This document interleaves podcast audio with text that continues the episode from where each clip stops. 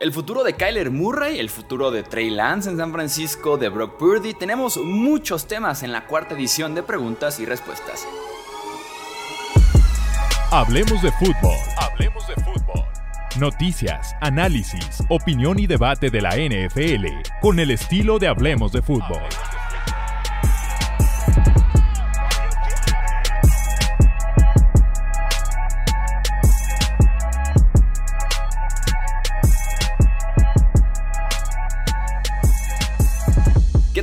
¿Cómo están? Bienvenidos a una edición más del podcast Hablemos de Fútbol. Yo soy Jesús Sánchez y estoy listo para la cuarta edición de preguntas y respuestas. En el video anterior, en la edición anterior o en el podcast anterior, en el 3, les dije pongan las preguntas que tengan para este episodio en la cajita de comentarios en YouTube. Tuvimos 85 comentarios, así que vamos a repetir la dinámica y ya saben que si les gusta una pregunta, pónganle manita arriba para que la podamos ver hasta mero, arriba y por eso y demos prioridad a las preguntas que más se repiten o a las preguntas que sean más apoyadas. Así que para la edición número 5 de preguntas y respuestas, también dejen comentarios aquí en la cajita de YouTube y no olviden suscribirse tanto en podcast como en YouTube. Vamos entonces a platicar de diversos temas en la NFL. Primera pregunta y dice, si Purdy vuelve a tener una temporada buena como la temporada pasada, ¿crees que sea el fin de Trey Lance en la NFL o alguien más le daría una segunda oportunidad?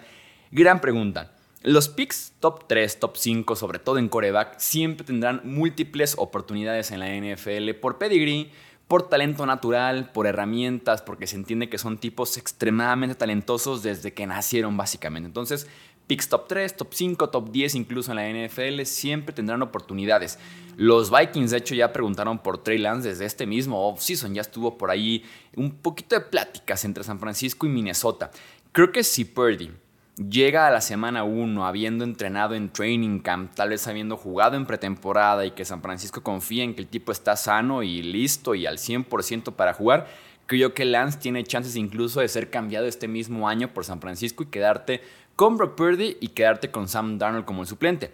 En caso de que haya dudas con la salud de Purdy, de que no está al 100% para semana 1, que tenga que estar la pelea, la competencia entre Darnold y Lance, creo que el futuro de Lance se definiría hasta el siguiente año, eh, dependiendo justamente de cómo le va, ¿no? Si le puede ganar a Sam Darnold, si inicia y lo hace bien, si inicia y le va muy, muy mal, pues va Darnold y después iría seguramente Brock Purdy y los días de Lance en San Francisco estarían ahora sí contados. Creo que en ese sentido va a depender de las próximas semanas, mucho más tal vez de Purdy que de Trey Lance.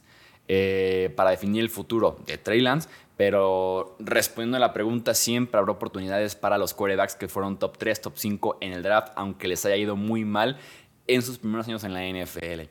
Segunda pregunta, ¿cuál crees que sea la siguiente franquicia en actual reconstrucción que dará el gran salto esta temporada? Creo que coincidimos en que fueron los Jaguars la temporada anterior, ¿no? Que fueron como la eterna reconstrucción, que el proyecto finalmente como que conjugó bien y que fue un equipo de playoffs. ¿Quién sería como el siguiente equipo que entra en esta categoría? No sé si los Browns entran en esta categoría. Creo que la defensiva está lista para competir ya.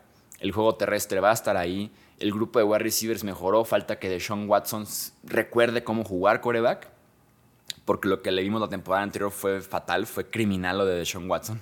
Barras, criminal.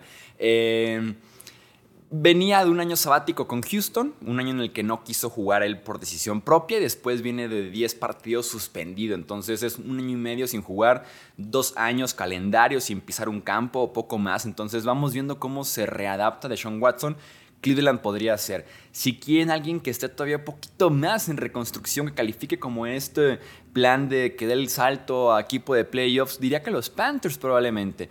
Línea ofensiva trabajada en los últimos años de agencia libre y draft. La defensiva me parece buena, con talento joven. Eh, el coach me parece por lo menos decente en Carolina. Y Bryce Young fue el mejor quarterback de la clase de este draft. Y la división es un caramelo, la división es un regalito, ese sur de la NFC, entonces creo que también podría calificar en ese sentido. Panthers como un equipo que está en reconstrucción, que tuvo el pick número uno, sí, adquirido en un cambio, fueron el pick número 10 originalmente, pero que podría por ahí dar el salto para clasificarse a postemporada, dar por ahí una buena sorpresa la próxima campaña. Siguiente pregunta, ¿es Dak Prescott el verdadero problema en Dallas? No lo es. Respuesta corta, no lo es. Eh, creo que no han sido, creo que no ha sido para nada oportuno Dak Prescott, no ha sido para nada clutch, como se le dice en inglés. Ha tenido sus peores partidos en postemporada, ha tenido sus peores jugadas en los momentos que su equipo más necesitaba que tuviera buenas jugadas, que su equipo requería de esa remontada, de ese cuarto cuarto, de cerrar la victoria. Entonces, creo que ha sido poco oportuno, no ha sido clutch, insisto como el término en inglés, pero eso no lo convierte en el problema. Creo yo que si Dallas ha estado constantemente en postemporada es gracias a Dak Prescott en parte. Por la defensiva, sí, por CD Lamb, Tony Pollard recientemente, pero en gran parte por Dak Prescott. Diría que si me dieran elegir el problema, si tienes que elegir un problema en Dallas, diría que es Mike McCarthy, pero creo que una franquicia que lleva, el, vi la estadística el otro día, 10.000 días sin ganar un Super Bowl, que tampoco ha podido llegar a una final de conferencia ni siquiera, que se ha estancado en postemporada, diría que son múltiples problemas, pero Mike McCarthy diría que hoy por hoy podría ser el principal en Dallas. Siguiente pregunta. ¿Crees que Anthony Richardson inicie la semana 1 con mis Colts o que esté en la banca? Estoy totalmente seguro que Anthony Richardson va a iniciar semana 1 con los Colts. Te lo puedo firmar con mi propia sangre. No tengo ni una duda. No hay forma de que Jim Irsay, el dueño de los Colts, no hay forma de que Chris Ballard, el gerente general de los Colts, no hay forma de que la afición de los Colts, viniendo de Jacoby Brissett, de Scott Tolcien, de Philip Rivers, de Matt Ryan, no hay forma de que permitan que Garner Minshew inicie una temporada. O sea, por el simple hecho de vender boletos, de vender esperanza, de tener la ilusión, tiene y va a iniciar Richardson la semana 1 con los Indianapolis Colts. Siguiente pregunta, ¿qué tanto crees que ha influido el fantasy en cómo vemos el juego? Ha influido de una forma que creo que no se puede ni siquiera contabilizar, que no se puede contar. No se puede poner en un número, en una categoría, el cómo ha influido y cómo se ha beneficiado a la NFL del fantasy fútbol. Hay interés en todos los partidos. Antes era nada más como el partido de mi equipo. Ahora es, me interesa el equipo hasta del pick número uno porque tengo a Justin Fields, ¿no?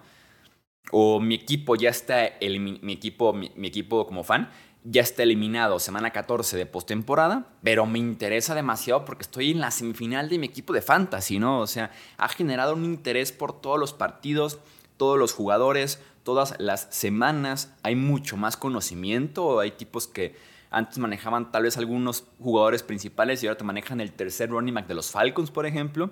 Hay mucho más interés. Creo que le debemos mucho al fantasy en ese aspecto y me da gusto que también en México haya ido creciendo y que sobre todo tengamos el Daily Fantasy. Sí juego algo de fantasy fútbol de temporada, el tradicional. Eh, hubo un tiempo que me retiré, de hecho, del fantasy fútbol por temas de tiempo, como que ya no me emocionaba, ya no me generaba cierta ilusión y me retiré por lo mismo del fantasy fútbol.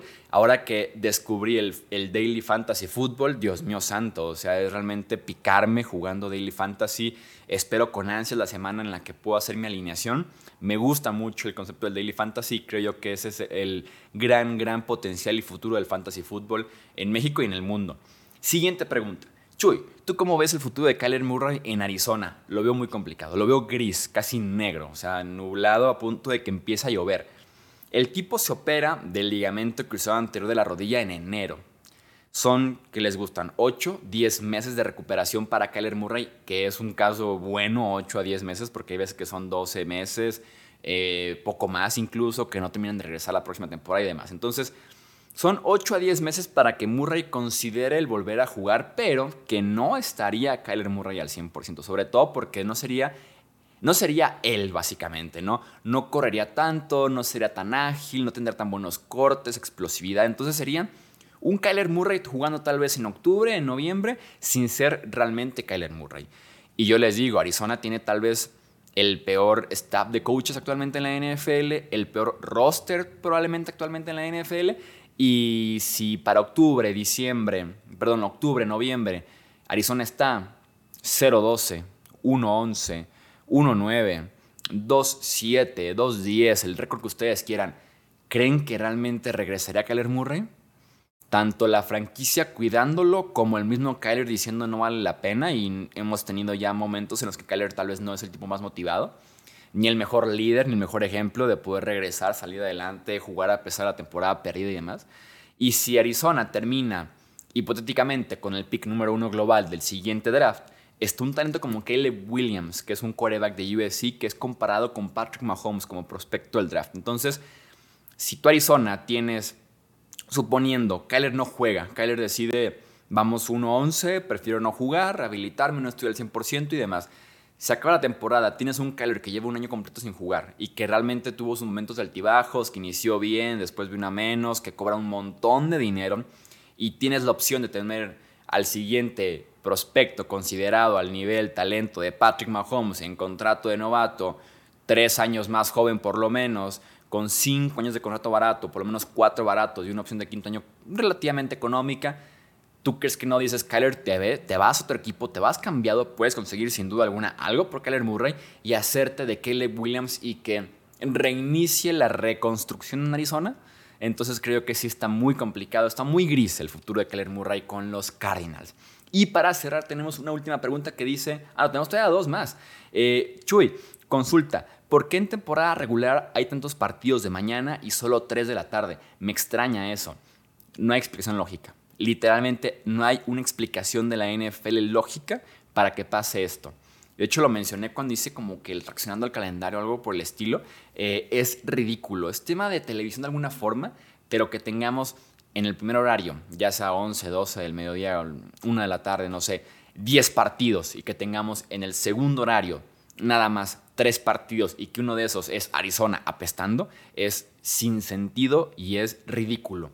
Y ahora sí, última pregunta para cerrar. En base al pobre roster de Rams, miras a Aaron Donald y Cooper Cup retirándose o siendo cambiados. Creo que Donald sí está muy cerca del retiro. Son, dos, son ya dos off-season coqueteando con el retiro por parte de Aaron Donald. Le queda solamente 2024 de contrato, ganando 35 millones. Tal vez es su única motivación porque ya tiene también el anillo. Cooper Cup está un poco más cambiable. Eh, por contrato tiene más contrato, no ha considerado el retiro públicamente como sí lo ha hecho Aaron Donald, eh, aunque Rams sería comerse mucho dinero muerto con Cooper Cup, al igual que Matthew Stafford, creo, yo que podríamos meter como la categoría de si esta temporada los mantienen en el núcleo, ganan 5, 6, 7 partidos con Donald, Stafford, Cobb, McVeigh, creo que me podría imaginar un escenario en el que en 2024 no están ni McVeigh de head coach, ni Stafford de quarterback, ni Cooper Cup de wide receiver, ni Aaron Donald de defensivo. Creo que es muy real, dependiendo de cómo vaya la temporada de los Rams, que pinta para que vaya muy mal. Que tiene que ser un gran trabajo por parte de McVeigh, como para que esa temporada no sea eh, desastrosa, básicamente, para los Rams de Los Ángeles. Vamos a dejar hasta aquí el episodio número 4 de preguntas y respuestas. Recuerda comentar tu pregunta para aparecer en el episodio número 5. Preguntas generales, fantasy, de tu equipo, de jugadores, del draft, cosas un poquito más random, lo que tú quieras preguntar, bienvenido en esta sección de Hablemos de Fútbol.